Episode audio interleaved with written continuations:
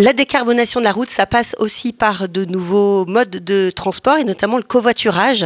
Blablacar est spécialiste en la matière depuis 2007. Euh, Adrien Taon, vous êtes directeur Europe de Blablacar.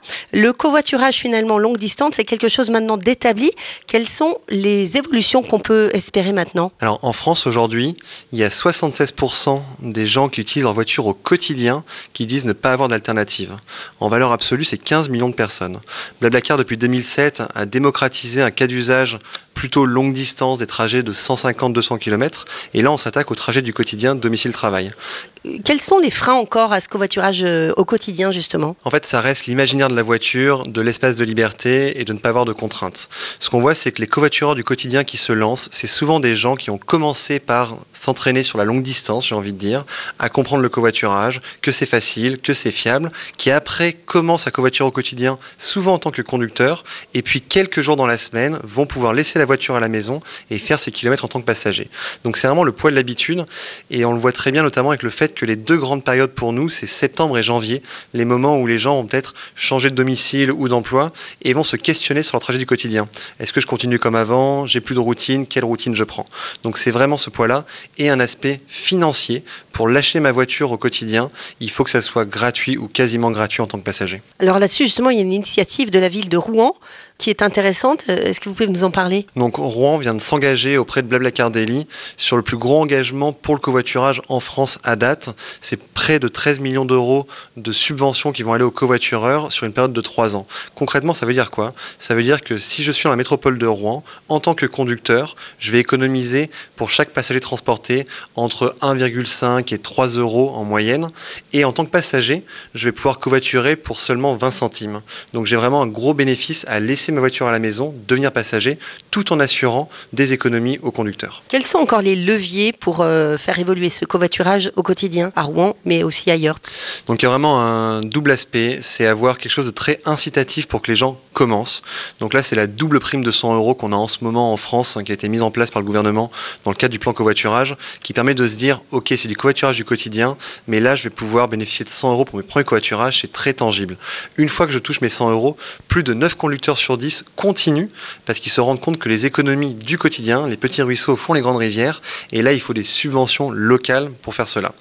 Donc typiquement, c'est beaucoup de communication à charge des opérateurs, de Blablacar Daily, pour faire connaître les modèles, faire connaître l'usage, une prime incitative pour vraiment s'y mettre et des subventions dans la continuité pour pérenniser l'usage. Peut-être l'un des freins du covoiturage au quotidien, c'est des personnes qui n'ont peut-être pas des horaires extrêmement réguliers. Et dans ce cas-là, est-ce qu'instaurer une plus grande souplesse encore du covoiturage, pouvoir dire bah, dans 10 minutes rendez-vous à tel endroit, c'est un levier qui permettrait d'augmenter ça? Oui, c'est ce qui se passe quand on parle de masse critique. La masse critique, c'est ce qui vous permet de dire Ah, j'avais prévu de rentrer avec Joseph à 17h30, mais en fait, j'aimerais bien rentrer plus tôt et je trouve en deux clics sur mon application un conducteur qui va partir une heure plus tôt. On voit déjà ça se passer, mais après, comme vous l'avez mentionné, il y a besoin de fiabilité sur du covoiturage. C'est pour ça qu'on croit beaucoup à un covoiturage planifié, où la veille de mon trajet, je sais qui je pars le matin, je sais qui je rentre le soir. Il y a un peu cette idée de j'ai besoin de flexibilité, mais dans les faits, c'est très très rare d'avoir un imprévu, c'est très très rare de devoir changer ses plans dans la minute, mais le réseau de covoitureurs, la densité locale, quand elle est suffisante, permet d'avoir cette flexibilité.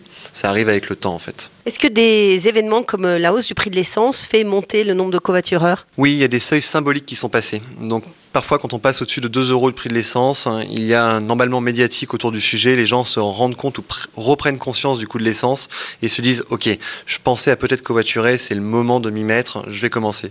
Ce qui est vraiment très intéressant, c'est qu'on voit à chaque fois des pics de nombre d'inscrits en covoiturage, mais qui vont continuer à covoiturer même si le prix de l'essence se tasse un petit peu dans le futur. Ils se disent pas ok c'est que pour une période et après j'arrête, ça permet de mettre le pied à l'étrier pour beaucoup de monde et donc oui il y a des seuils symboliques qui sont passés. Est-ce qu'on pourrait dresser le portrait robot du covoitureur aujourd'hui? À la fois celui du week-end, comme vous dites, mais aussi celui du, quotidien Alors aujourd'hui en France, Blablacar, c'est 20 millions d'inscrits, 20 millions de membres. Je ne peux pas dresser un portrait robot sur 20 millions d'inscrits, évidemment. Et sur Blablacar Daily, le quotidien, c'est 4 millions de personnes. Donc en fait, c'est très très très large. C'est simplement, j'ai envie de dire, des gens qui se déplacent et qui cherchent à mieux utiliser leur voiture. Ça, c'est le côté conducteur. Et en tant que passager, c'est des gens qui se déplacent et qui cherchent un moyen de déplacement pratique, peu cher et qui correspond vraiment à leurs besoins. Donc ça touche des gens jeunes, hein, dès leur permis de conduire, des 19, 20 ans, des gens beaucoup plus âgés. On a également des couples de retraités qui se baladent pour aller voir les petits-enfants partout en France. Mais la majorité sur longue distance, c'est des gens plutôt jeunes de moins de 40 ans. Et sur le quotidien, ça va être des gens qui sont déjà un petit peu plus établis avec un travail rythmé, donc plutôt autour de 30-35 ans. Mais ça reste très très large. Et dès que vous avez une voiture et donc des coûts associés, vous êtes potentiellement un covoitureur de demain. Merci beaucoup Adrien Taon. Je rappelle que vous êtes directeur Europe de Blablacar. Au revoir. Merci beaucoup.